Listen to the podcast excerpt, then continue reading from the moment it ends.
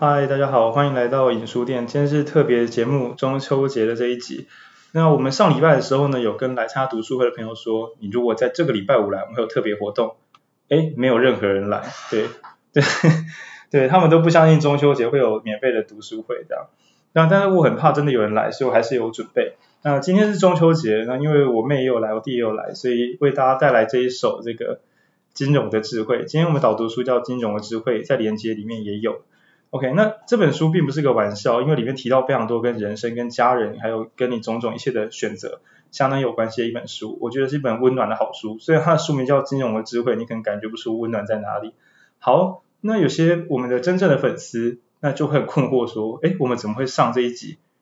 上礼拜不是应该还要有监控资本主义年代，怎么还没上？那实在是这样子，我上周才是比较忙，那那两本书我想要彻底读懂再讲。那上礼拜五我一个没有录，就是拖到这礼拜五，就是人生就是这样子，这个一个失手就该做的事不做。我承诺会把它录出来，好不好？再给我一点时间。中秋节嘛，大家放个假，连续录十几周不是这么容易的事情啊。好，那现在在我们房间里面呢，是这个我们老朋友豆泥阿尼，金阿尼的那个阿尼这样，正中秋节火烧的季节，火烧的寂寞，金阿尼闯豆泥这样。那旁边是我们的贤贤，贤贤一开始说要跟着读，但后来就是我自己因为玩开了，完全不管书的难度，就是每周这样弄得很像每周报告。我自己有报告，真的真的比学校还重，比学对。然后然后接下来是我们今天的辅助手文君。嗨，那他我其实诚实讲说，这本因为是我临时起意，我们书店只有一本，所以大家根本没办法读，所以今天由我来来主讲，但我们今天会补上。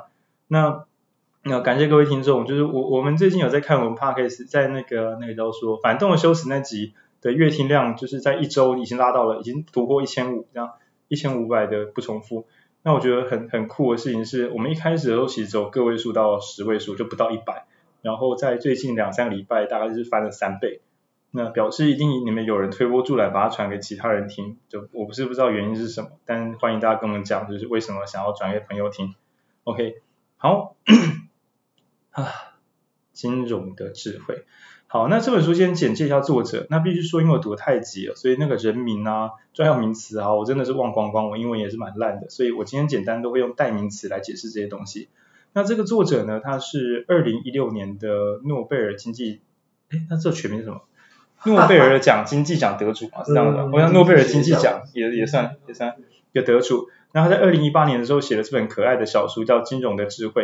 那有些人批评说，如果你都很懂金融名词，会觉得这本书讲太多故事了。那有些人批评，不懂金融名词的人其实很不容易理解其中的优美之处。反正正反都有话说。但我个人认为，它蛮清晰的解释是基础名词，而且有很多很人文的思想。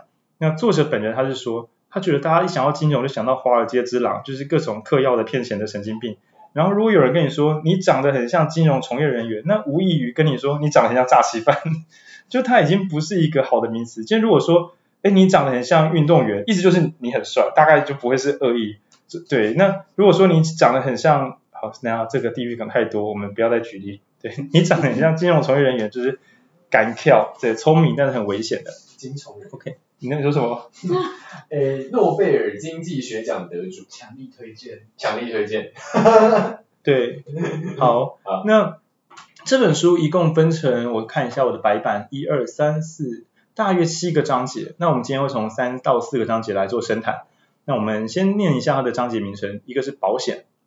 对，那想要卖保险给别人的朋友，请千万把这张读手，不要再讲那些说什么买储蓄险才会赚的鬼话，那只显显现你没有读书，而且 要么邪恶，要么笨，这实在不是一个好方法。对，那接下来第二个我讲的是那个选择权。那你像，我、哦、刚刚不是说不要卖那些骗人的危险的工具？我看整个台北捷运到处都是什么买小选择权，以小博大。那个选择权的买卖啊，这个东西的广告打得跟赌场一样大，以小博大，一气翻身。那么金管会，金管会是瞎了吗？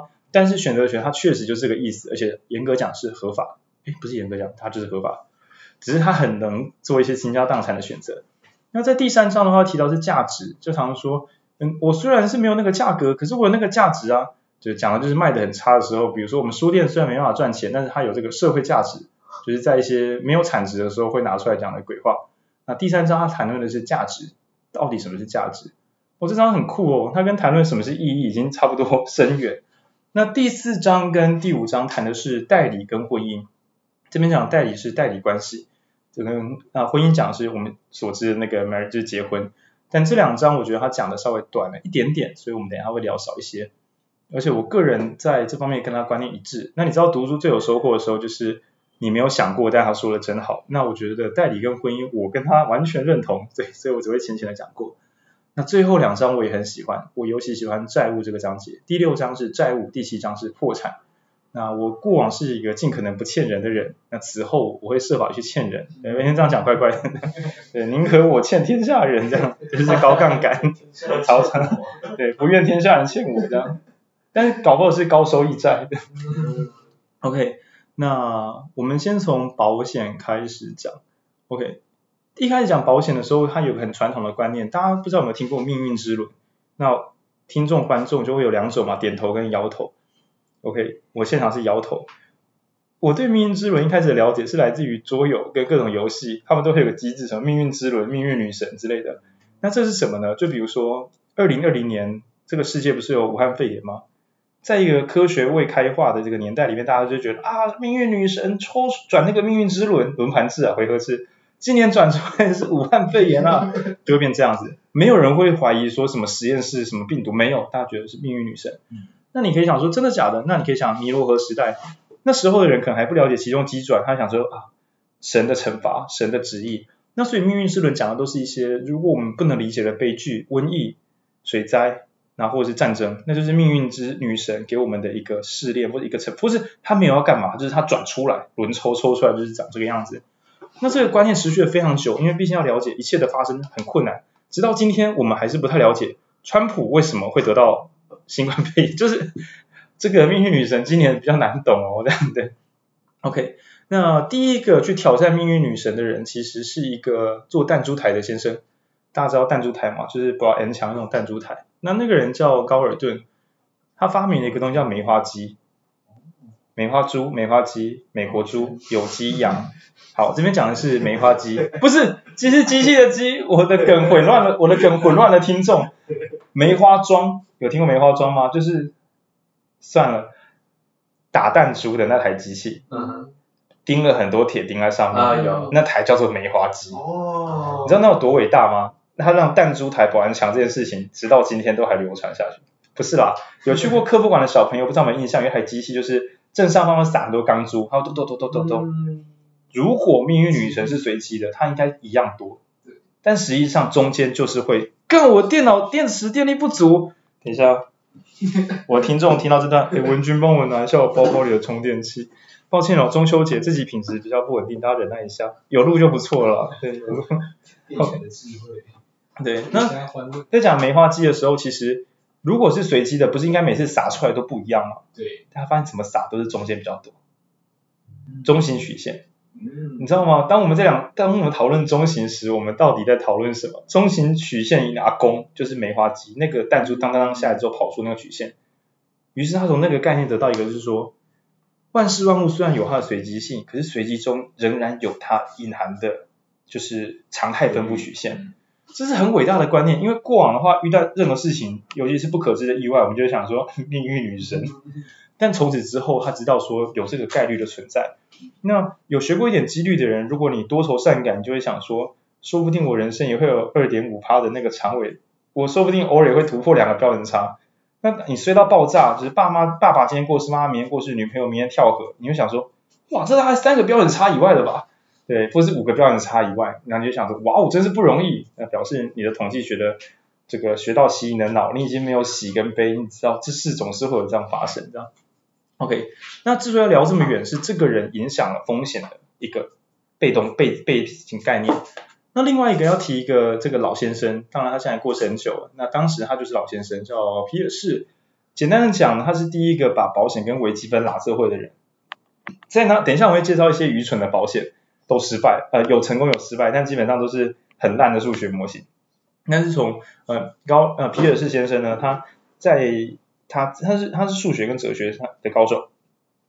靠，中秋节打嗝，OK OK，那他第一次出来演讲讲这保险的时候，都用高等微积分微积分来讲。那所有人都想说，妈的，数学神经病，最好什么东西都是数学啊，保险就是一个对当事人来讲互相的信任跟保障啊，哪有人赚成这个样子，对不对？那当然后来人会知道说，感谢他，我们今天的保费才可以降这么低，因为有精算，那是精算的来源。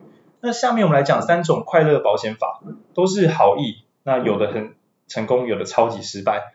第一个我们讲一个有读历史的人都知道罗德法，然后讲一下罗德法是什么。啊，我会跟现场的读书会我会说，比如说我们共同搭一艘船到了远方，好，那比如说豆泥他身上他的船上载的是豆泥的衣材，你进口的衣材，然后季贤可能你要载什么货，你随便选。奴隶奴隶吧。啊？哦，季贤载着满满的男性奴隶。好。然后文君的话载着猫砂出海运猫砂，满船的猫砂。然后我是浩宁，我载很多书要出海。然后现在呢，浪忽然卷起来，我们要丢掉这些东西，不然我们船会翻。请问要丢谁的东西？男性奴隶大家都丢一点。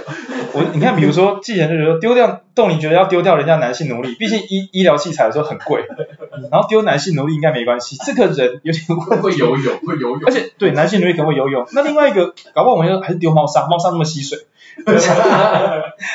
不是猫砂在船上，雨水如果打下来，我们船会过重，必翻。那或是有人说丢掉书啦，有电子书了，别当白痴了，这什么年代了？然后我就会说，这个年代还不是有男性奴隶？我们现在到底是几年几年？OK，但是实际上呢，一定会吵架，要丢你还是丢我的？所以实际上是这样子的，丢什么都没关系，也许是丢到最重的，因为我们丢轻的到底要干嘛？但是丢掉最重了之后，问题来了，就是那。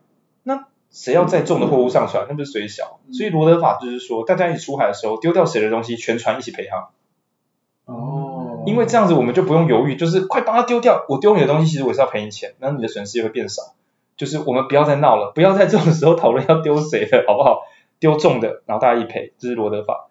那有一点 sense 就知道说，哦哟，这就是保险的一个一个旧的核心。出火出出包的时候，有人来救火这样。好，那这个是意外险。当然他没有要给更多，比如说我们丢掉谁了是赔一点五倍给他，倒没有到这个程度，但他就是一个等值型的意外险。那接下来呢？哎，为什么外面会放鞭炮？是跨年吗？啊，是中秋节的缘故。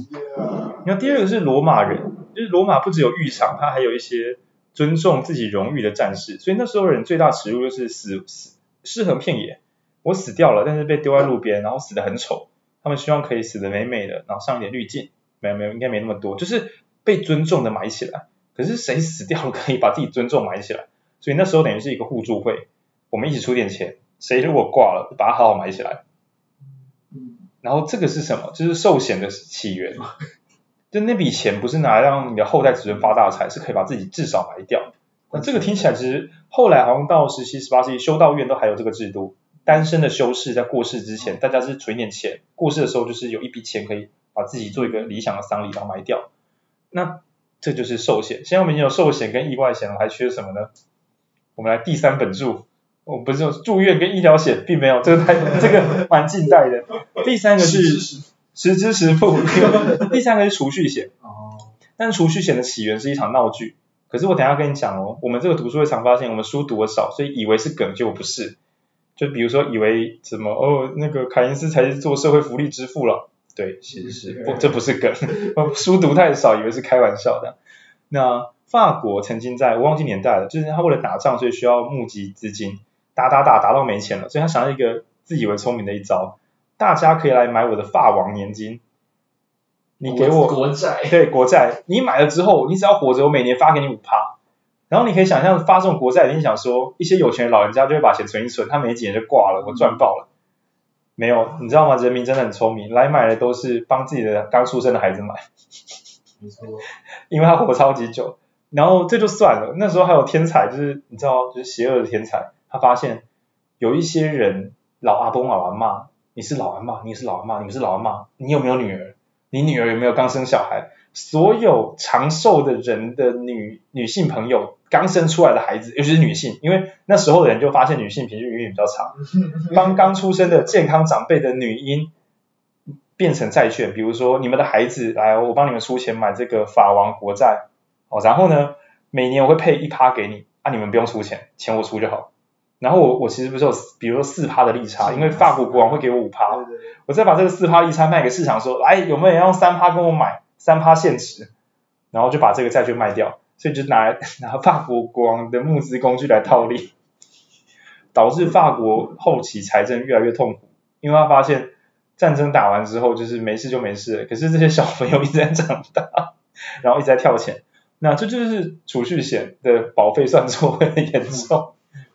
OK，那从罗马时代把自己埋起来，然后到罗德法海上可以海上的人要一点保障，然后还有法王本来是要募点资，结果把自己弄得很惨。其实像现在保险公司大部分也是，你会说，哎，到底什么是储蓄险？然后我都会说，就是保险公司借你的钱，对，然后帮你去买那个美国美国的那个就是比美国债券或是美国什么，其实是团购啦，他帮你团购，他给你收钱，他去团购，然后给你少一点，这样大概就是这样而已。那、啊、你也可以自己去买。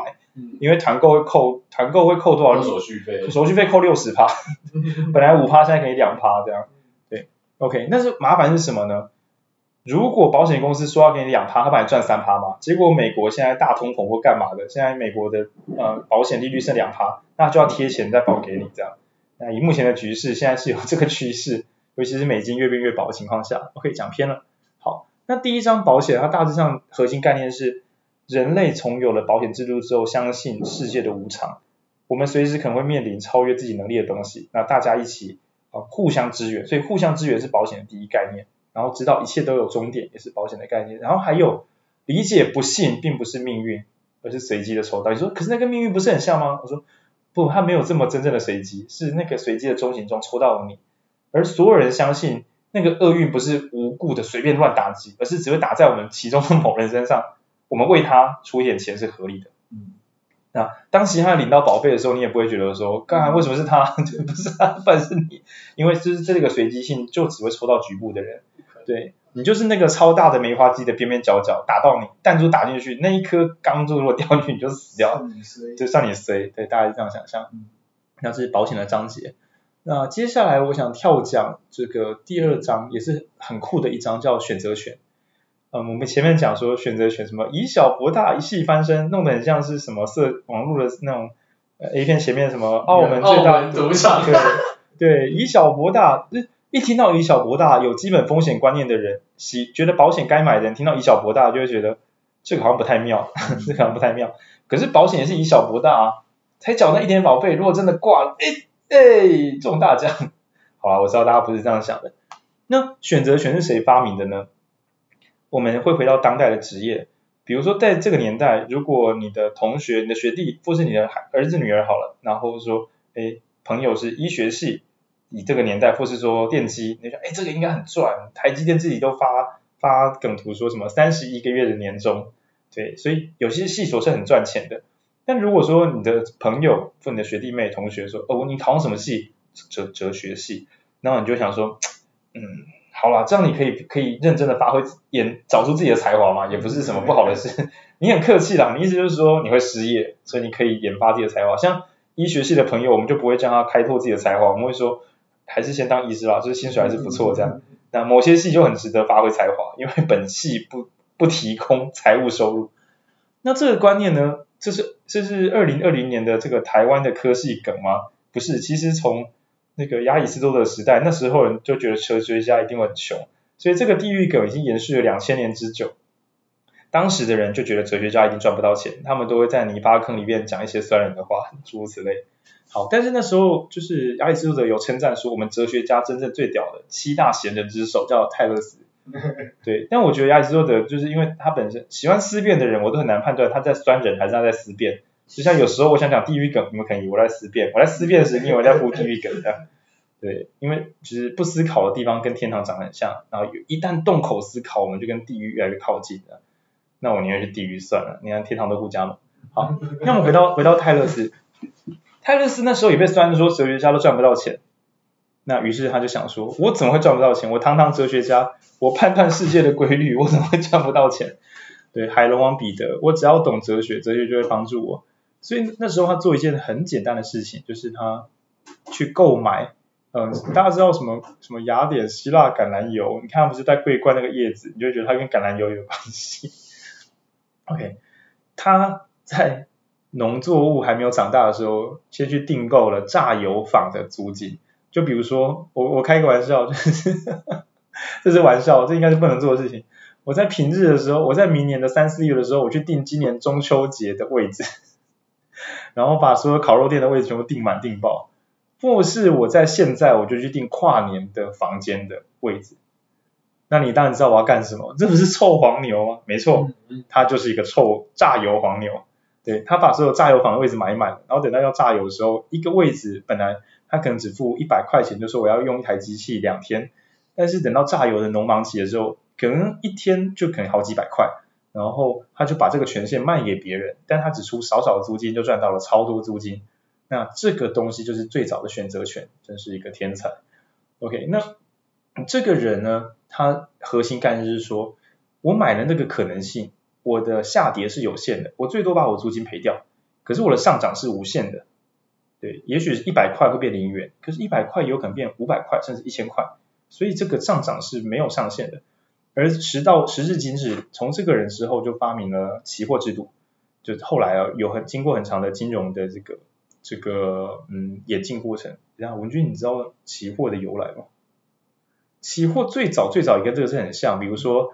我嗯，妈妈没空我是不是啦？我我是自助餐店，我需要很多饭，可是我很怕米米的价格高高低低的，所以我就先跟就是契作啊，我就跟稻稻谷的厂商说，明年能不能一公斤卖我两百块？OK，一公斤米卖我两百块，好，如果你同意的话，我就跟你签一千公斤，然后可能就是两嗯二十万，明年的时候你就是二十万，我已经给你了，你去给我一千公斤的米，不管那时候米价如何，这是期货的由来。嗯那当然，如果米价暴涨的时候，哇，我赚翻了，我赚翻了，我的米可以自用。但是如果我要套利，我就把米卖给别人家，我就赚很多钱。那另外一个是，如果米价超烂的时候，至少种米的这些人，他不会血本无归，因为他已经先拿到了钱。所以选择权跟期货本来是一个好东西，它可以嗯抑制被动的是抑制上涨，那同时它也可以不害怕下跌的时候带来的超量损失，所以等于是互相给个保障啊。双方给个保障，本来本来是这样，那当然后来变成什么，就是呃，就是股票选择权，就是这个股票我才会涨，所以我先花一点点钱买，到时候卖它的权限或什么的，那当然是另外一回事。那像这样子的期货的选择权，最炫炮的例子，我书中有举一个是 Fred F R E D，那我讲的不是那个主菜那个 Fred，我讲的是联邦快递这家公司，就是 Fred，那。这个老板曾经在某一年的时候，他的公司欠飞机的油料钱，欠两万四千美金。OK，所以他其实明天就要跳票，他公司就要倒了。那这时候呢，他做一些很炫炮的选择，他公司剩五千块。那听众朋友可以，这个故事其实好像有点有名，我在别的书有看过。你公司剩五千块，你明天要付两万四的货款，你该怎么做？那我们先想想看哦，他如果缴不出来，他公司就是倒掉了。他如果缴不出来，他的公司会继续帮他赚钱。很久，也也也许可以到很久之后，那 Fred 那时候做一个很离谱的选择，他拿着五千美金去拉斯维加斯随便就是乱赌，刷刷吃饺子老虎之类的，最后卷到了超过两万四，把货款付了，所以公司没倒。那这听起来当然是一个神经病的选择，就是你有钱不拿去还一还，不跟人家拜托熬个几天，你在那边吃饺子老虎。但其实就选择权的想法是这样的，他投入了五千块，最糟就是。五千块不见了，公司倒了。但是如果五千块没有不见而上涨的话，我换到的不是五千一万而已，是我整间公司可以维续下去，就真的是背水一战。我最差就是什么都没有。我做这个选择是为了我知道我的下跌最多是到零，但我上涨没有极限，我应该去赌赌看。那当然，当然这个这个是一个很很极端的想象的。好，那我们选择这一章讲选择，它另外一个讲的是分分散。选择权嘛，好像是赚大钱的工具。那另外还会讲说什么分散风险？那书中特别有交代到，很多现代的人自以为的分散风险都在搞笑。他说分散风险最早是来自于犹太经犹太经典《塔木德》，就是一本教你赚钱就是神圣的事，你赚钱才能够服侍你的神，那是荣耀的一个作为。那古典经典里有提到，塔木德有交代人们要把资产分成三份，一份是现金，就是你随时可以用的钱。一份是产品商品，另外一份是土地。那移动到今天，相当于是现金、动产、不动产都分三分之一。哇，这个概念在几千年前就有，真的是非常前卫，难怪他们会有钱的。像华人的话，变有土斯有财，先买土地。那华尔街之狼可能就觉得说，就是股票或选择权才是王道，就完全没有风险观念。那从塔木德开始就有了分散的三分之一风险，是资产配置。资产配置啊，没错，就是从犹太，就是他们的老老经典有教这些事情。那但是这个分分散风险到现在有变扭曲了。比如说，你看到杂志上有二十只股票是最新的股票，听说很棒，所以都各买五趴，这是分散风险吗？听起来好像有一点道理，但是书上这本《金融智慧》诺贝尔奖得主特别交代，要分散风险，应该是分散的去买你了解的东西，不是分散的买你不了解的东西，那是赌博。对，比如说，嗯，假设我我我是浩宁，我在北屯，我要我觉得我该买房子，但我不应该是什么听说哪里不错，我就分散我的钱到处买一点。就是跟人家一起合伙买，不是这样子的，因为我根本不知道。比如说，哎，澎澎湖有一个民宿听说不错，西班牙听说有个旧房子，就是真的有些人很容易被骗，就是不了解的东西跟着随便乱买。那对我来讲，我最多可以买什么？可能就是北屯这一区哪里可能不错，因为我每天在看，我的直觉可能多少可能准一点点。那这样说，我要认真的问一些专业人士，才有会有一点点的基本知识。那如果是台湾买股票，可能就是用呃 ETF，因为我我只知道这个东西终究市场长怎样，它就长怎样。那你说市场会全灭？OK，如果你也这么觉得，那就先不要动手。总之买的时候你都是有一定知识以上，不要用蒙的，尽量不要蒙的。OK，好，那这边讲的是分散风险。那接下来我们什么为什么要讲分散风险？因为呃在这本书里面有两个值，一个是阿尔法，一个是贝塔。现在要聊贝塔值，贝塔值讲的是相关系数。好。那我们现在讲高贝塔，因为它有三个高贝塔、中贝塔跟低贝塔。所谓高贝塔，你可以想成是嗯嗯报高报级率、高报级率。比如说，就是假设整个市场上涨五趴，就是诶台湾现在股市涨了五趴，OK，有一些股票就会涨十趴到十五趴，因为它是有钱的时候大家会买的东西。那你可以想象哦，今天你的薪水，你领到奖金，你会拿去干嘛？比如说。我领到奖金之后，我决定中午自助餐吃两个便当，我是不会，我是不知道你会不会，或是我的水费上升两倍，我我是不会，我觉得太夸张了这样。对，有些东西是不会有，或是汽油，你不会因为你的薪水变多了，所以你决定开两倍里程数，因为烧点汽油好快乐这样，不太容易。可是旅游费会上升吗？会，你薪水上升一点二倍的时候，你的旅游费搞不好上升了两倍。你本来住两千，现在住四千，就是你多赚了两千拿去玩。对，又或者说你赚到一个三万块奖金，你可能就是拿去买一个，比如说买消费性电子产品，因为就是不买，或者如果你赚到很多钱，甚至去买房地产，就是哎不对，房地产不是不算，因为它的金额太大，比较保守型的，就是或是旅旅游是一个很明显的，旅游餐饮业，尤其是豪华的享受那些是有很高的相关度，那这个就叫高贝塔值的资产，大盘上升的时候它上升的超级凶，大盘下跌的时候它跌的超级凶。那高贝塔值的资产，你可以想象是像股票就有点像，就是经济繁荣的时候，股票会涨更多；经济稍微抖动一点点，它可能就开始摔得比本来还惨啊。那第二个叫做低贝塔值的资产，也就是关联度比较低的资产，浮动比较小的资产，像刚刚讲的便当，你不会因为你从比如说医师从实习医师升主治。你中午的便当就从六十块改成两百五十块的自助餐，看这要怎么吃？这要怎么吃？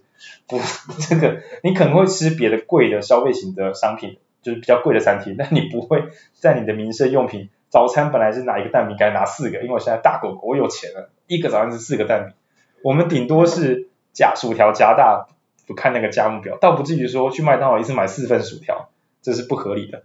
那低贝塔值通常讲是传产。今天有朋友聊到说，那台积电到底算不算传产？我会觉得以前可能觉得那是高贝塔值产品，可是未来如果什么东西都要晶片，说不定它就跟现在的玻璃、钢铁这些我们以为是传产的东西一样，曾经这是奢侈品吧？我想玻璃啊或金属可能是奢侈品，断钢等等的，但现在没有人会说什么中钢是新兴产业，我觉得这讲的也很怪异，所以我就觉得。做久了之后，搞不好就会有低贝塔值的可能。但我不是相关专业，大家还是投资理财请审慎考虑。我不是说买台积电必涨啊，大家自己对。但是我觉得特斯拉搞不好是必涨，因为国防好像是基础工业。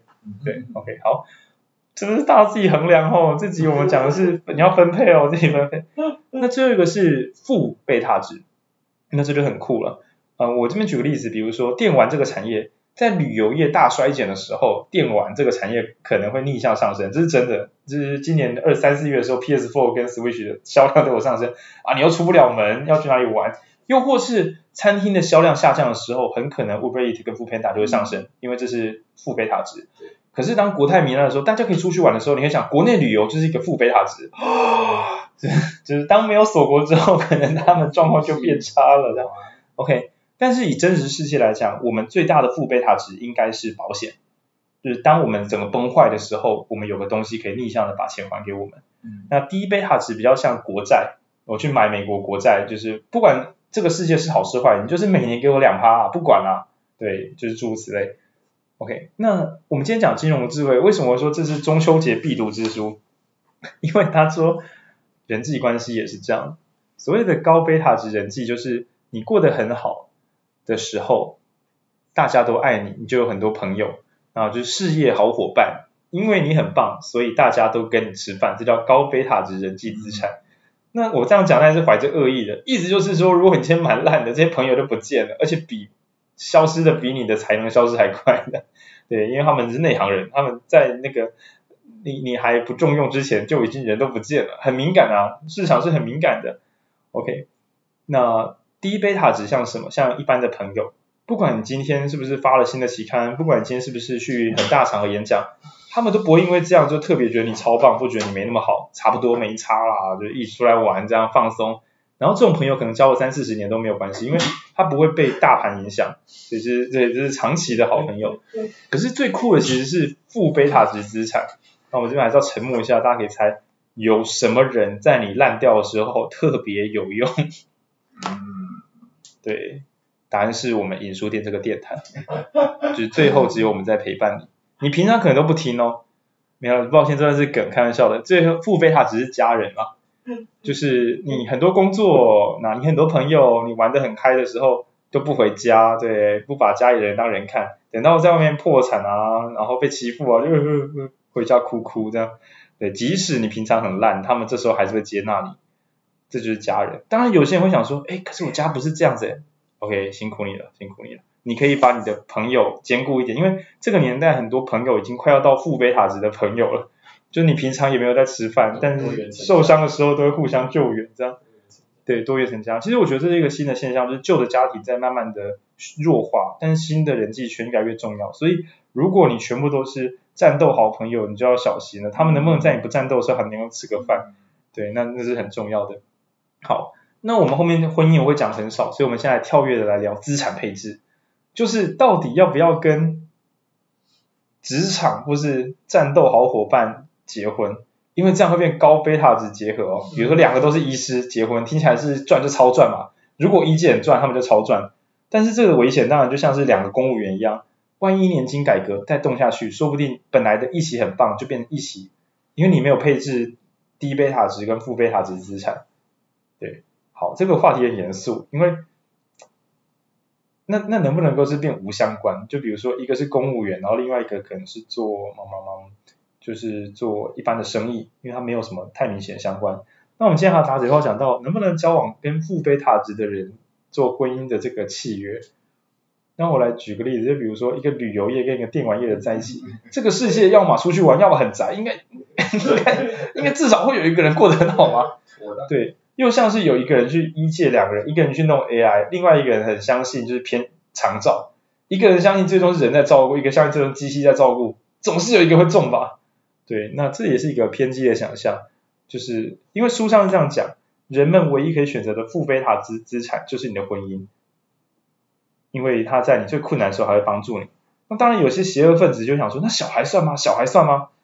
我们尽量建议不要，因为后面会讲代理跟委托，孩子不应该是你的工具，所以你不应该生了他之后就觉得说，哎，爸爸妈妈现在没有朋友了，你应该要照顾我。不应该啊，不应该啊！啊，听到自己，如果你发现我爸、你我爸、我妈好像是这样的人，那你就想说，以后你自己不要成为这样的人，就很了不起了。因为通常会一直传代代代相传这样。Circle。对，这个很恐怖啊！这不是命运之轮啊！这个这个因为这是狮子王，这是狮子王，不是？对，那高中第三个贝塔值给我的启发就是，我过去真的很喜欢工作，我都觉得说就跟工作伙伴一起交朋友就好了。可是这样会有个危险。我举个例子，这这例子是不存在的。比如说，如果我全部的朋友都是跟做活动的人有认识，那假设今天武汉肺炎大家都过得很惨，其实我根本无法从我的朋友中讨论出有什么别的方法，就全部人都在同个圈子里面。那但这种人很多，大多数人都是跟高贝塔值，就是如果我们很强，我们全部都越来越好。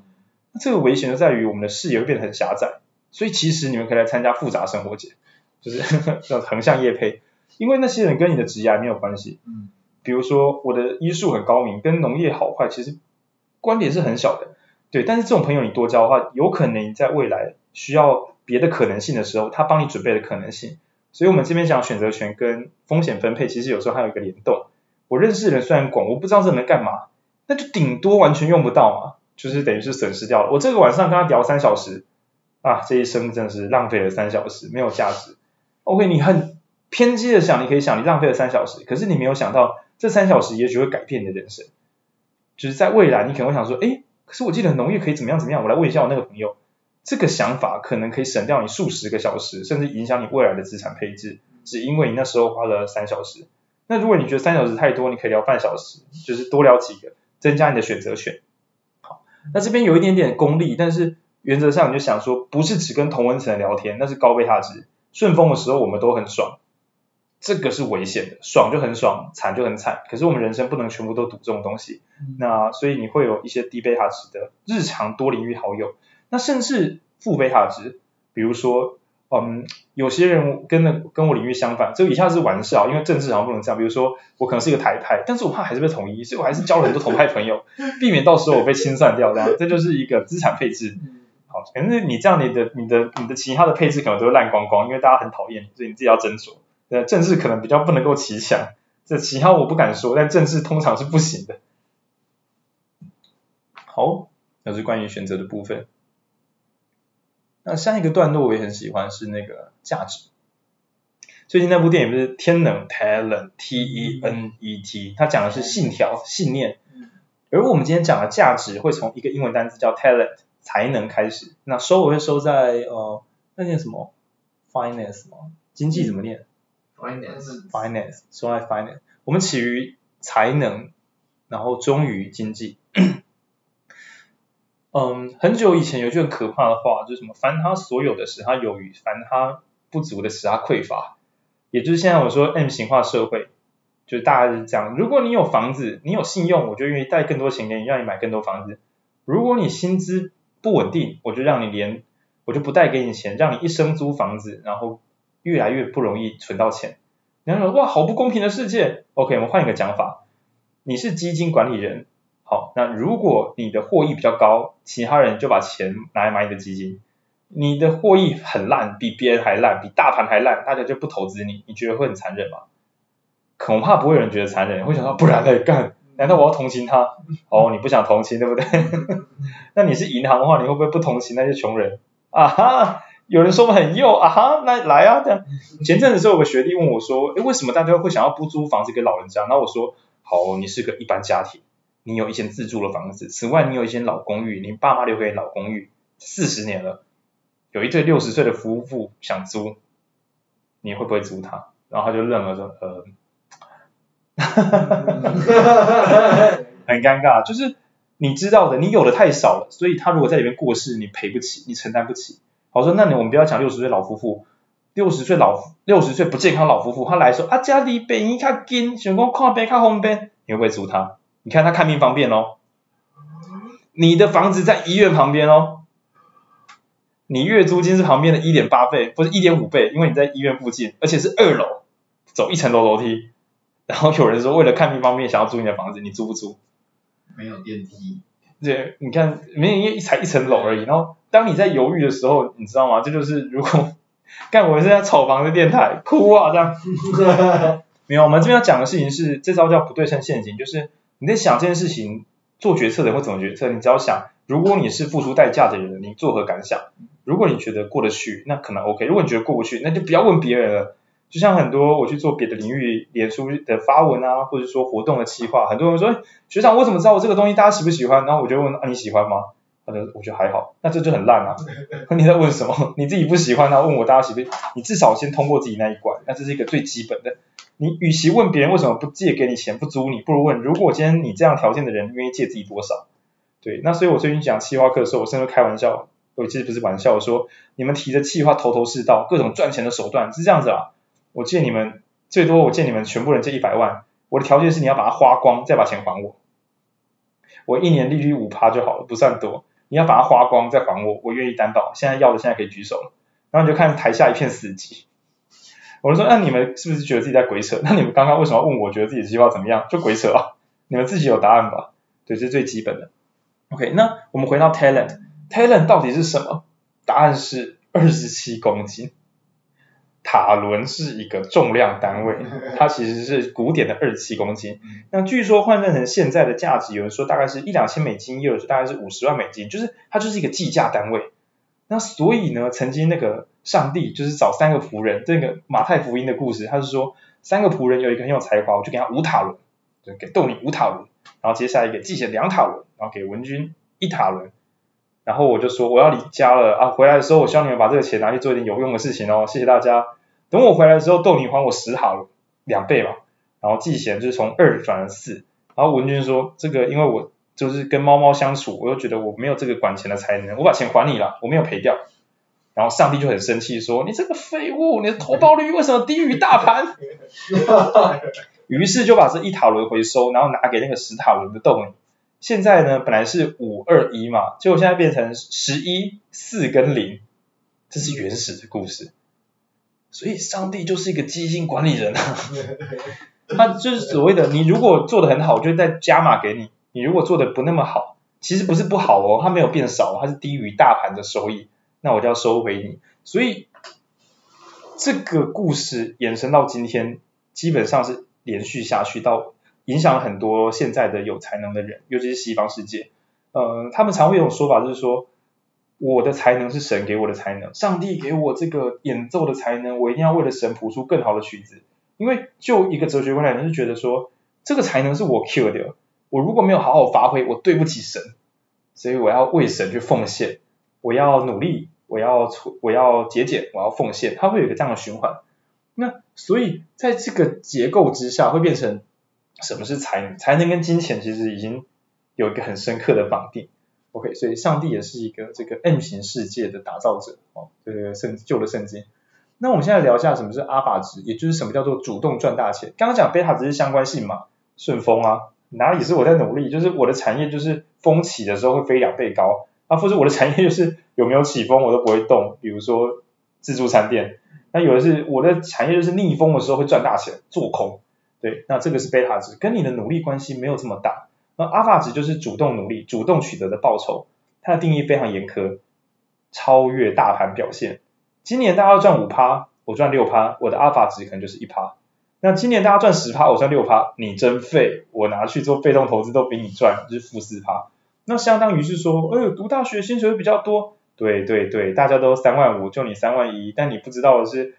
这个 你已经低于阿法值四四千块，还在那边沾沾自喜说哦，高中生毕业才两万八，对，谢谢你多三千块，你低于阿法值了。OK，那市场对于主动赚钱，它只有一个严苛的组合，那我用一个词把它合起来叫 over time，over 是超越的意思，就是刚刚讲阿法值，第二个是 time 时间，比如说耶，我超越市场五趴，好了，收手了，停损了，停，我们要停利了。不要再赚钱了，今年我多赚五趴，明年我哪里知道能不能赚？那你一定会想说，谢谢你啊，基金操盘手，谢谢你让我赚了五趴之后把钱还我，然后叫我再自己想办法。我们要的是一，你给我超越市场；二，你给我一直一直一直超越市场。就是 over 跟 time 混合，我觉得这是一个简单的概念，就是你如果取得优势，不要跟我说你拿到一年优势就很开心，你给我一直这样下去，不然其实这个可能跟别人比，他你今年赚五趴很厉害嘛，多赚五趴很屌。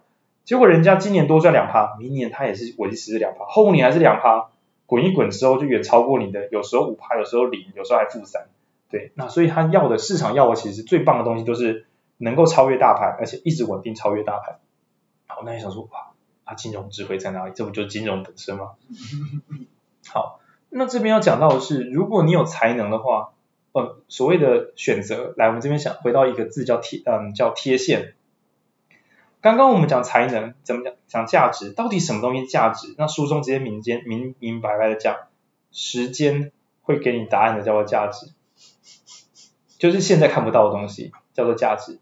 因为如果现在一看就很有很，那叫做现实。我现在就看到你赚了这么多钱，不是说你不要读大学，我给你一百万的奖学金，这叫现实，这不叫价值。因为你不知道以后他会给你什么，你只知道现在给你这么多东西。所谓的价值都是现在看不到。经过时间，有一天他会把大量的未来现值还原给你，对，这才叫价值。那所以有个词叫做贴现，比如说我一直缴钱，十二年后你会给我五百万，OK，所以现在就比如说我你现在付给我四百万，十年后我给你五百万，那到底划不划算？你会想说，哎，四百变五百啊，赚，但其实你还是要算你阿法值，你有没有超越大盘？因为说不定假设每年都赚十趴，二十年本来就还会超过。哎，我是每年十趴，第一年四百，第二年四百四，第三年四百八以上，第四年你就应该给我五百了，所以其实根本是不划算的。你不会傻傻的就听到储蓄险说什么，哎，满二十年可以给你一百三十趴现金，谢谢你哦，你给我我也可以给你啊，拜托。OK，好，那什么叫贴现呢？就是你刚刚我说十年后是五百万，我逆扣扣扣扣，我每年五趴扣回来之后，我现在应该付给你两百万就好。不不是我，我现在应该付给你三百万，十年后你就要给五百万，因为如果我们利率是八趴的话，这样子才划算。所以贴现之后，你叫我现在用四百万跟你买这个商品，我说不要，我最多给你三百五，因为贴现之后你的产品现在只有三百五的价值。好，这叫贴现，把未来的价值扣扣扣扣回到今天，我就知道今天我该花多少钱进场，这叫贴现。好，那另外一个东西叫预期，就是我今天呢丢了一百块，你说哇我存了一百块，但其实有智慧的人告诉你不是不是。每嗯，如果年化报酬率是五趴的话，每十四年会翻倍，所以二十八年后这不是一百块，这是四百块。对，我看得到二十八年后它的这个四百块，这叫做预期。那这两种是嗯关于价值的正确估算方式。好，那在聊这些的时候，其实我们会聊到所谓的做决定，比如说嗯，我该读大学还是我该自己去工作？那其实要比较，就是是真的最好每个比较都是两两相比。然后去扣除时间，看他会还给你多少回报。嗯，啊，还不起的学贷就是失败的教育。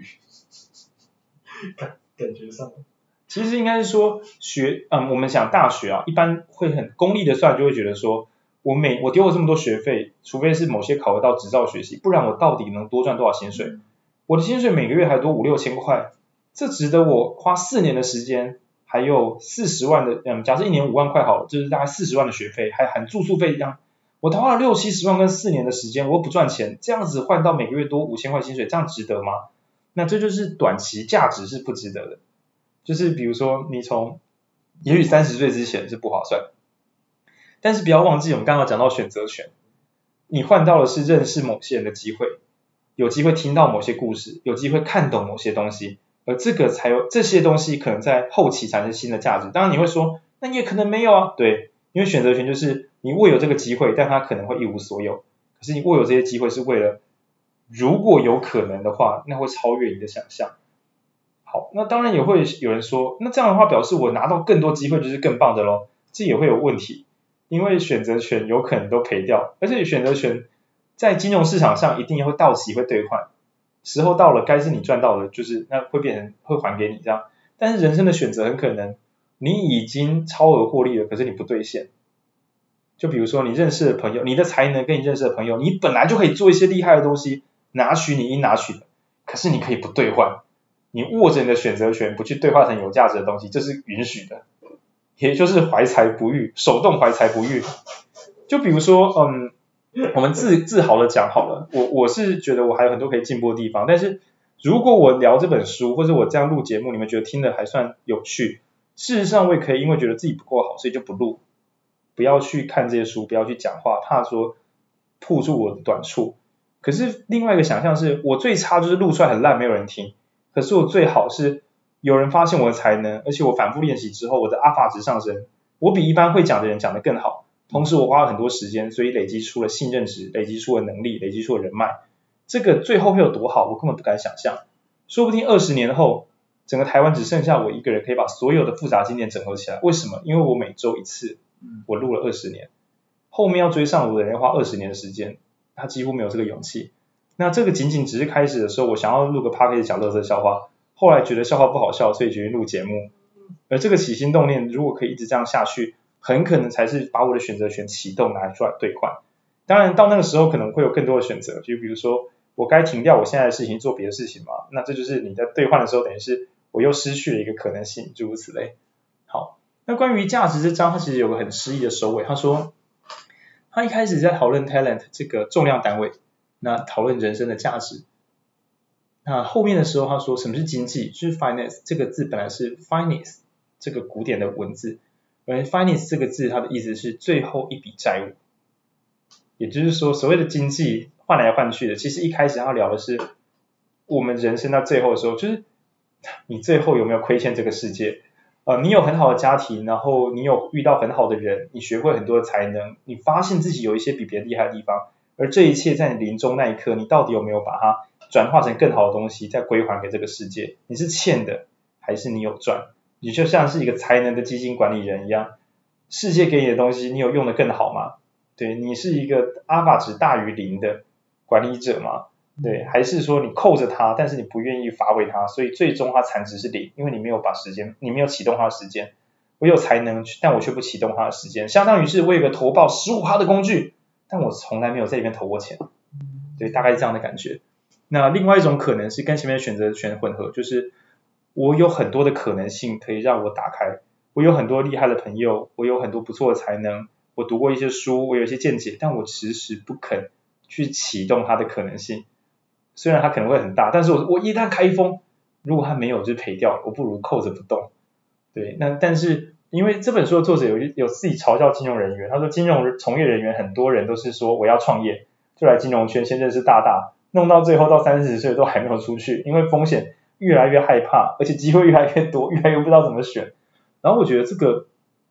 我确实，我年纪慢慢变大时也会有这种感觉，只是我我会想要能接都尽量接，但是也怕品质会掉。那于是我们可以往后跳着聊，直接聊债务这一章子。抱歉，我代理跟婚姻我真的就不聊了，因为这本书我想要一个小时内录完，大家自己买书来看。这本书一定可以买，必买。这本书是我少数推荐每个人买都不会浪费的一本好书。OK，他一开始其实有提到说金融是一个迷人的字，它吸引了坏人跟笨蛋一起出现在这里。因为想这金融代表是赚到钱，所以很多人很邪恶，就想要用金融来骗别人钱，或是很笨蛋，相信我只要买了我必赚，所以我就是很容易相信任何事情。但金融的本质其实是信任的交易，那不至于就弄成这么脏兮兮的，只有华尔街之狼这样。OK，好，那我们来聊一下债务。那在讲债务的时候，我试着讲讲看杠杆这个概念。我我没有图表，会比较难讲。资产负债表这五个字。资产负债表，有兴趣的朋友可以去 Google，它里面有我等一下要讲的内容。好，假设呢，我手上有一百万，于是呢，我持有一间买了一间一百万的房子，其实真的钱没有不见，它只是变成一百万的房子。这一百不是变喜欢的东西啦，是从一百万现金变一百万房子。事实上，我还是有一百万资产。OK，那就是一百万换一百万。但这个世界不是这样的，这个时代是我有一百万的头期款，我贷款八成，所以。我有一百万的房，我有一百万的现金，我把它变成五百万的房子。但是呢，实际上我贷了四百万的贷款，所以我手上其实只有一百万的真实房产跟四百万的负债，这加起来是五百万的房子。那你说，那这有什么好厉害的？你还不是只有一百万？OK OK。如果房市上涨十趴，过了十几年上涨十趴，假设你前面都没有还钱了，哦，这样这样比较好算。五百万的房子变五百五十万的时候，你的负债还是四百万不动啊？那你的真实手上有的东西就变成一百五十万，诶，这很酷诶，外面的世界上涨十趴，可是你手上的资产其实真实资产上升了一百五十趴。如果你卖掉的时候，你会拿回一百五十万的现金。哇，一百万变一百五十万，十趴变五十趴，很棒。可是如果猜错边，房子从五百万变四百五十万，哇，四百万的负债还是要还，你手上真实这个价格剩五十万，本来有一百，现在是五十。市场只赔了十趴，我手上就赔了五十趴，好惨。OK，这叫做杠杆。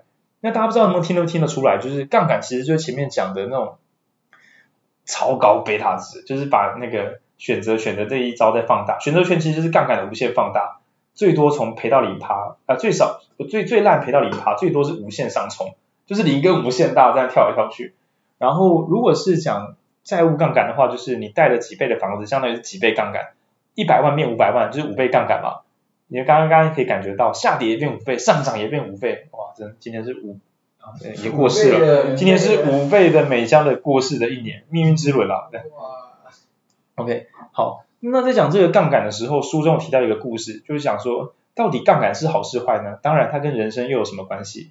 那他提到的是那个乔治·欧威尔，就是写一九八一九八四，然后写《动物农庄》那个作者。他书写好之后呢，他就一直被追着要演讲啊，要出活动啊，然后他就没有写书，他觉得天呐，感谢大家爱我，真的好烦，所以他不得不躲到山里面写作，就是断绝掉一切往来。他也觉得我背负这些责任，到底是让我过得更好，还是我变成一个更混乱、更烂的人？他很困惑这件事情。那其实在这边的话，就是作者想表达是，所以什么是债？呃，我以前爸妈给我的观念就是，债就是要还掉的东西。人家借你是相信你，一定要把它还完，然后尽量的不要欠别人东西。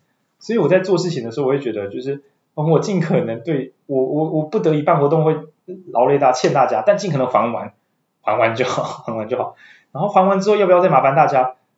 不得已可以，但是尽量不呃，我可以不要再麻烦太多人，更多人，或是麻烦整个社会，跟大家拜托东西要东西。所以其实对我来讲，选举就是一个啊，怎么办？我的公民责任还负不完，我我。我不应该要更多东西了，我应该做一些好事，还掉我的公民的债务。OK，那作者是说，嗯，其其其实他把债务分成两个，所谓人家欠你借你钱，其实只有一个可能，就是他相信你。就像你可以试着借朋友钱看看，没有很简单啦，真的。你该借他多少钱呢？那其实是你对他有多信任。然后他最后的结论是这样，就是嗯，杠杆开太凶的人，就是跟世界痛借一顿，但能力有限的人。那是不负责任，你不一定还得起。你会说，可是他不一定会亏，我还是有还他。没有，你本来应该每年给他五趴利率的，他借你十年，你不应该只给他本来的钱，你低于阿法值，这是有问题的。对，那所以说，你如果杠杆太太高，你高估自己的能力，低估自己的风险，这是不负责任。然后我也是这么觉得，我也觉得对，要做很大的活动就要办起来，不能够说要办就不办。我我只学到这一边，可是他说杠杆开太低的人是。不负，刚刚讲是不负责任嘛？杠杆开太低的人也是不负责任。这边的不负责任是不去扛起你应扛的责任。前面的人是扛了责任之后丢包，这个，然后后面那种人是我不要背起来，我就不会丢包了。但是这个世界需要有人背起责任，去把整个世界慢慢变好。那你可能是被选中的人，然后你说我我怕我会失败，还是换不要了，换别人好了。可是我会觉得在这个世界啊。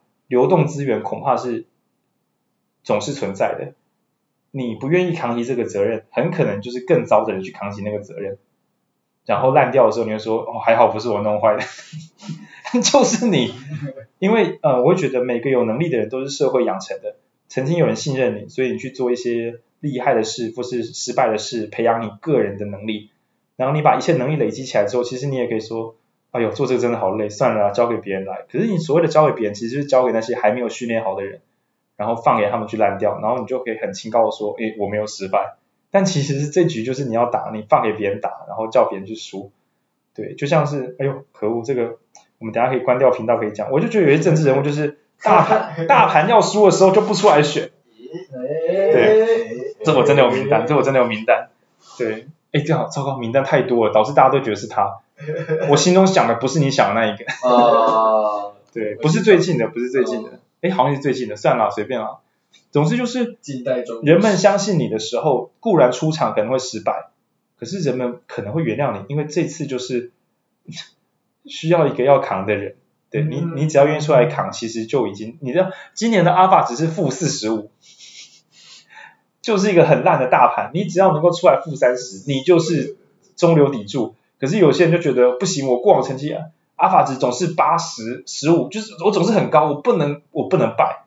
但其实有些时候就是背离值不是这样算的，就是大盘很烂的时候，你超过大盘就是就就是很棒了，对，赔少一点就是赚了，大概这种感觉。嗯、OK，好，那在这样的情况下，我会开始改变我观念。其实这本书是我大概今年年初的时候翻的。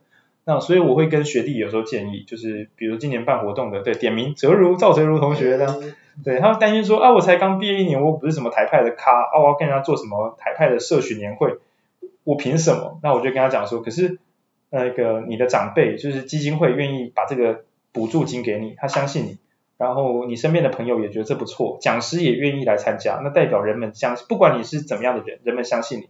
所以你现在选择就是你要扛这个责任吗？还是你说算了，等我成熟的时候再来？可是我们都知道不会有那一天。对，到那个时候可能有更新的人，或者到那个时候也没有这个局面，或者到时候有需要，可是我们来不及。所以就是今天。要不要接总招？对对对对对，就是就是这种，就是就是这个，就是今天，就是今天。然后你接这个，你就欠很多人情，因为大家都要帮你，帮你办不起来。可是你要让人家欠，然后你要再去还。然后所谓的债务就是信任的高度链接，愿意借你钱，或是你愿意借钱，都是代表信任，双方都是。我以前都觉得说，人家愿意借我是因为就是他相信我，但其实是我相信他。所以我跟他借，这是互相的。嗯，那所以主动愿意来放款的人，什么叫主动放款？就是哎，我这个做不起来，拜托你帮助我。其实某种程度上，尤其对一些你还没有建立关系的人，其实不是一件坏事。当然，对老朋友一借，如果你会还的话，可以有借有还。可是很炫的是，跟新朋友借东西，嗯，让他成为你真正的好朋友。那是因为当你借的时候，是探测你相不相信我。然后当你还的很好的时候，就是哎，借他会赚，你们建立了新的关系。那过去来讲，我很害怕借了之后不能还，所以我甚至不太敢借。那直到复杂生活节四，我觉得我不能再畏畏缩缩，很多老师或者是很多大大，我要亲自去拜托。我过去会觉得我想要好到人家主动愿意来，但这实在是很被动的想法，因为我怕他不愿意来，我拜托他，万一不好，那我不是很很丢脸吗？嗯。但事实上，实际上就是你恐怕杠杆还是要开到一个小有风险，然后去承担它。而不是想说，我总希望来给我的任务都低于我的能力，那就好了。对，那这个太过保守，也是另外一种不负责任的人生，嗯、背的少一点，背的轻一点点。对，然后给我蛮蛮多启发。所以，所以这本书里面，我我自己最喜欢的是贝塔值的那个低中高啊、呃，低呃高低还有负，然后以及风险要适量的开到一定水准以上。就很像以现在的理财观念会说，你手上现金太多，你手上现金一百趴是一个蛮怪异的做法。就是你已经有六个月的预备金，你真的不去做一些稳健的长线投资，啊，你真的现金一百趴，你头期款，你头期款如果是一百万，你手上有五百万现金，啊，你的房子只要一百万头期款，你真的不买，你没办法炒作呢，你房租缴这么，你真的要缴房租，你真的相信房房价会一直跌，就是就是等于是说你在现金过剩的时候，你不愿意背负风险，是不是一个过度保守的另外一种伤害自己的行为？对，大概是这样。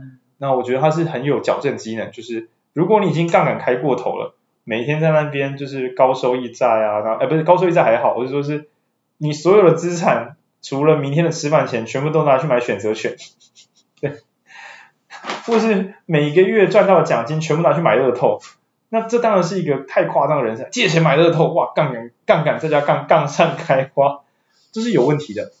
但反过来讲，保守到不愿意背负任何风险的人生，它其实是辜负了人们对你的信赖。嗯，对，那这样想的时候，我就觉得，嗯，我会犯错，但是我尽我的责任去犯这个我应该犯的错，我就觉得，嗯，好像健康了不少，对，因为过去常会有那种觉得该扛而不扛的时候，对，那总之这本书叫《金融的智慧》，就是我觉得在很多读物都，嗯，比如说我会说做社运的人，做政治的人一定要有一本反动的修辞，嗯，那如果是要规划人生长期财务的话，我觉得《金融智慧》。毕竟人家是二零一六的这个诺贝尔经济学奖得主，然后这本书又蛮新的，应该这个概念可以用好一阵子，我觉得蛮健康的。那终究有有点普通，就是哎，一切都是正当的平衡，还有勇敢的选择跟背起应背的责任。其实他真的是蛮金融人，就是你还是要花五趴去买富菲塔，就是保险还是要买，然后选择权呢，有机会还是要把握，那大不了就赔光嘛。但是那些机会会让你人生可能截然不同。然后所谓的价值是时间才会展现价值，不要短视尽力，去想最久的那天，会最未来的那天是赚还是赔就好了。然后还有在你人生终结的那天，你是赚还是赔，这样就好了。我觉得哇，这段很美。然后代理这段我比较没有讲，他讲代理跟婚姻其实讲的比较像是，呃，我们是为了什么要结合在一起，然后我们谁是负责任的人，谁是拜托别的人。那这一章我先跳过，大家真的可以自己，其实是可以看这样。然后在关于债务讲的是杠杆的强跟弱，嗯，是背责任，对，还是太冒险，还是不背责任，这三种强弱。然后最后有一章是破产，其实他讲的是我们可以承认我们是会失败的，啊，承认之后认错之后重新站起来，而不是给他拖拖拖看会怎么样。报告写不出来是跟老师讲，而不是到最后一天说老师我写不出来，这样真的很烦，这真的很烦。那坦然的面对错误也是一个健康的态度，金融是这样，人生也是这样。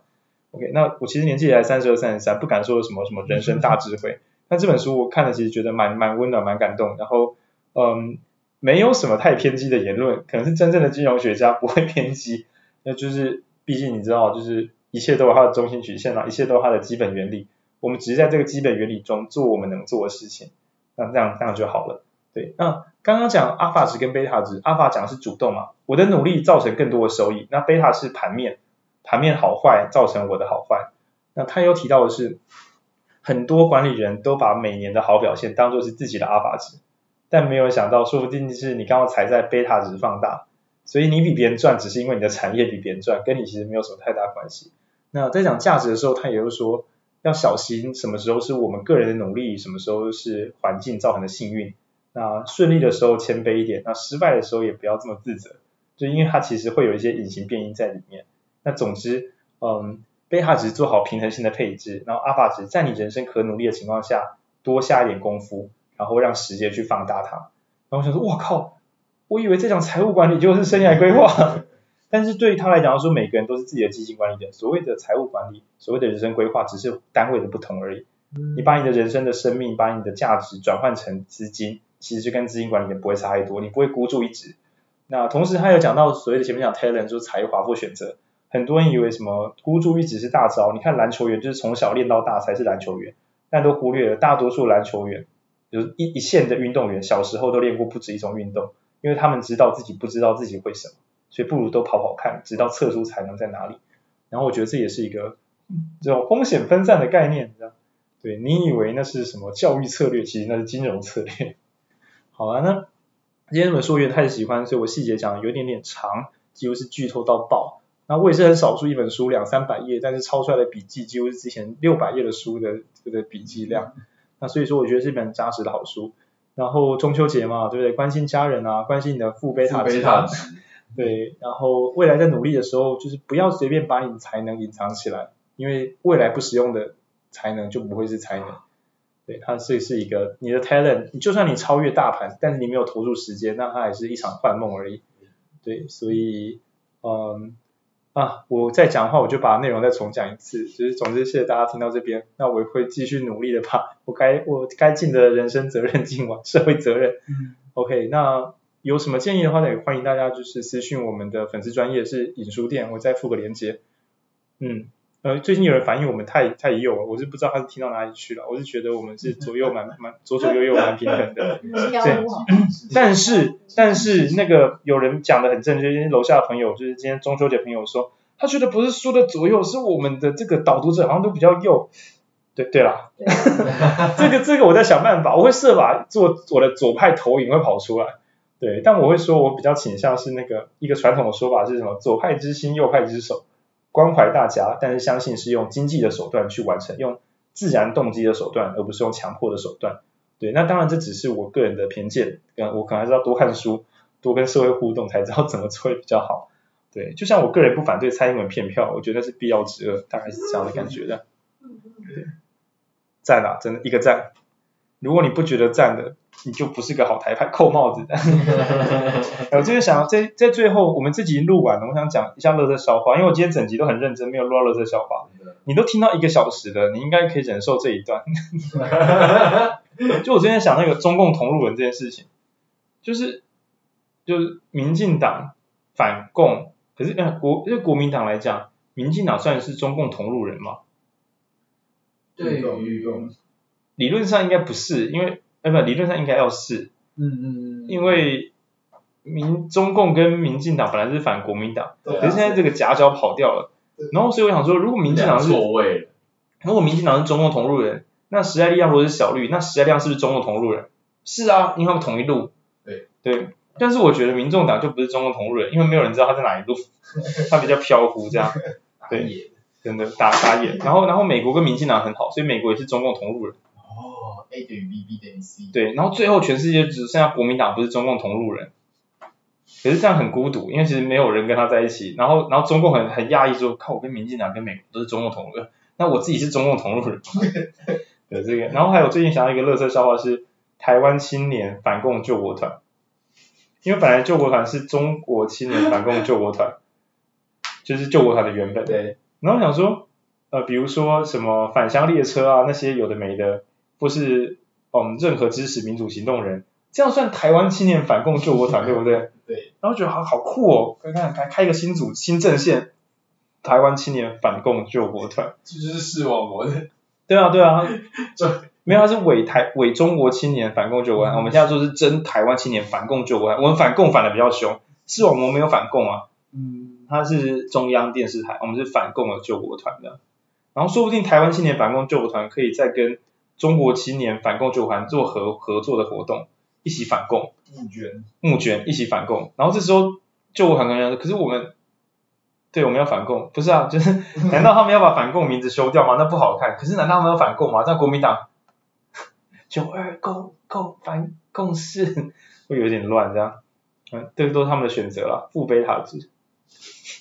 中国青年反共，真的。我刚才想你说鼓励大家往提，就是往自己的阿法，哎，往往自己的正阿法值发展的那个那个，就是所有超人电影的。所有就是英雄电影的那个，就是你有什么能力，你就要，你不只要你本来有能力吗？你要再强化它，使它发挥出来。其实我觉得严格讲这样，这很可怕。就是你有多少能力，对不对？你要想哦，跟你有一样能力的人，你做的比他好吗？嗯。所以不是你做有没有比一般人好哦，因为那是你这个才能本来就会做这么好。就西方的神圣的才能是神给的思想，你会觉得我是否辜负了这个才能呢？哇，那就麻烦大了，那你就只好再多做一点点。对，真的，这是这是就是讲前提是在上帝是设定是正利率的时代，假如是负利率的时代，我能够把一还给上帝，对，不烂就很棒了，对 就这样融会贯通，融会贯，大家都很烂，我已经不是烂人了，上帝我没有欠你。上帝联联准会中，对，那就好像是有时候我录 Podcast 我我想说我尽量录，可是我压力太大的时候，我想说。别人都录口水书，只有我来录这些，我觉得我不错了啦。对，我已经大于我这个说书人的阿法子。对，我每一本都弄到自己有一点焦虑，我觉得我尽力。对啊，我都录监控资本主义了，这样。对，哎，我最近有个计划，这样，反正现在闲聊中秋节特别节目，就是你知道那个那什么八旗文化那套叫什么？新王的世界史。新王的世界史二十一本，我就觉得。因为最近在读这些书，觉得很多跟历史都是联动的由来啦。因为我们是引述点 reference，怎么能不读历史？这是人类的行为的证据的。那我就想说，如果我每个礼拜、每个月，比如说第三周都是固定读《新王的世界史》，我靠，这一读完就已经二零二二了，二十一本再修三次好了。然后我觉得说，哇，好像很有价值，而且我这样就比较不用挑书单，因为挑书单挑书单很累，跳书单真的很累。不如买一套书。对，然后我又觉得说，就是呃，这样弄完之后，对这个世界的过去，就算是有一个基本的了解，但这个基本可能有个 两个标准差以外的基本了解。然后我小时候历史，我觉得我很烂，因为以前的考试的备科，我都是乱写，我都不知道我在读什么。我现在对世界历史真是掉到一无所知。对，北极是不是在北边，我都不是很清楚。对，北北极上有没有住人？哎，爱斯基摩是北极吗？你看，你们也不知道，这两个是医学系的朋友。美洲，在在美洲，有在北极圈里面。反正就是我们的历史都是烂的跟屎一样，对吧？然后我想说，要谈论，因为台湾是一个比较危险的地方嘛，在算算准战区。那想要知道我们的未来，还是先研究一下的世界上的各种过往历史，在战争的前面，说不定我们可以看一看，觉得说，跟什么什么很像，所以其实还好，没那么危险，或是超危险的，我们应该怎么样？而不是自己下台，就是那种很像路人式的政论节目。应该安诺啊，然后说算了啦，多读书，就是说不定读一读之后就会大概知道一个状况，就很像说，嗯，以以下不是玩笑，就是我在跟一个前辈聊天的时候啊，就有聊到说想做一个硬派台派节目，然后这个节目很简单，每一集都是一个名词，比如说第十二集萨德系统，你知道萨德系统吗？嗯，飞弹。你看他点头，他没有，你有没有点头？就是他不是飞弹，嗯，他是雷达。哦，雷达监控。它只是一个大型的网状阵列雷达，拿来细致的监测飞弹起飞。嗯、然后，但你知道吗？就是如果台派青年不知道韩国装萨德系统的话，嗯、你就会不知道其实我们还算安全。就是啊，飞弹打过来，不不，飞弹它一起来的时候就是就就看到了。那我们如果其实台海应该算是雷达监测系统最最密啊，最世界密的地方。对，所以也许这集讲萨德就可以聊到就是雷达系统，但是我们还是要就物理论物理哦。假设中共的飞弹是无限快，那我们的萨德有个鬼用？比光比快。对，不要比光还快，就是我们看到它之前，它就已经到了。天能是飞弹拔出来，你看那没用嘛，对不对？所以其实我们有个关键是说，中中中国的飞弹到底有多快？其实我不知道。所以其实我最后想要讨论的节目是萨德系统最后聊什么？知道？就是台湾不是有拦截飞弹，中国不是有他们的飞弹吗？请问他会在台海的哪里相遇？物数学题，应该是国中物理考。对啊对啊对啊。国中物理考。然后可能说这题我聊萨德系统，但是通没有没有通讯作答这集的听众，我们的通讯题目是：如果我们刚刚已经这集里面我们聊到中国的飞弹射速跟台湾飞弹射速，以及萨德系统的侦侦测速度以及网络连线，我们误差假设不计，请通讯在我们的就是私讯我们告诉我们在台海的哪里它会相遇这样，然后如果正确的我们会送书这样。国立编译馆，国立编译馆，物理课本，对对对，国立是站立的立，国立编译馆这样子。然后我就觉得说，像这样子讨论，如果你可以想，我们听众这题对不对？那我们下一集的时候就是嗨，我们每一集都会录一个东西，跟一个解答，跟一集节目，跟一集解答。所以其实你在跟你的长辈或是外面的路人拉赛的时候，说啊，中国要爬过来说，我跟你讲，伊差不多离澎湖跟贵山五公里，差不多底下的度点。然后你的阿伯那样说，公三小，他说。你刚才讲萨德系统，什么萨德系统？啊，你你刚才要萨伊德，萨萨伊德我知啊，跟黑无关系。然后这时候你的阿伯知道萨伊德其实还蛮不容易。哦哦哦，东方主义，知识分子。对，我们要你你你你阿伯知道萨伊德，啊，你不知道萨德嘛？是没办法。对对，东方主义。知识分子。对对对。高大是那个。大一的，OK，那你看你跟路人聊天的时候，你知道台湾的安全不是因为你相信蔡政府，不不是这么肤浅的东西，也不是因为美国有卖我们军购，不要再讲这种国中生知道的，而是因为我们的飞弹射速跟我们的稳定度，在这个几秒内知道我们是拦得住的。今天如果我们飞弹多时速多多少，它就可以让我们再多争取几秒，但其实那几秒可能是一个几百公尺或是一公里、两公里的距离，是安全性啊。就甚至我开个玩笑，这不是玩笑。台湾海峡到底有多宽，我已经忘了。你看这一个房间的人，你知道吗？我觉得台湾，你看没有人知道。我知道，从从厦门，从从就是大陆的军机场起飞到到越过中线只要四分钟。OK，这不错，我们可以逆推。你知道，就是假设啦，我们要讨论台湾这个岛屿的未来什么的。其实很多时候在意识形态之前，可以蛮数学性的算出来，就是比如说萨德系统是什么，飞弹起飞后八分钟后知道，也不用也这个也可以关一关了啦，飞弹都到脸上了，对，所以它到底是侦测多快，然后到底飞弹飞多快这些，对，总之在未来我们希望有机会可以聊一些更深入的知识性的东西，但其实对我来讲是，如果知道之后答案是坏答案，大家可以再多努力；，如果是好答案，可以不用这边担心东担心西。就比如说，呃，台湾如果被禁运，到底瓦斯可以用多久？这应该是一个科学问题，应该是可以算。对，诸如此类。好吧，这题整个整个聊开，祝大家中秋快乐。那我明天、后天、下礼拜，我再找时间录《建构资本主义》，那是一本好书了。那你们可以先买那个《金融的智慧》。好了，中秋快乐，吃月饼。拜拜，拜拜，拜拜，拜拜。可以订阅我们，也。拜般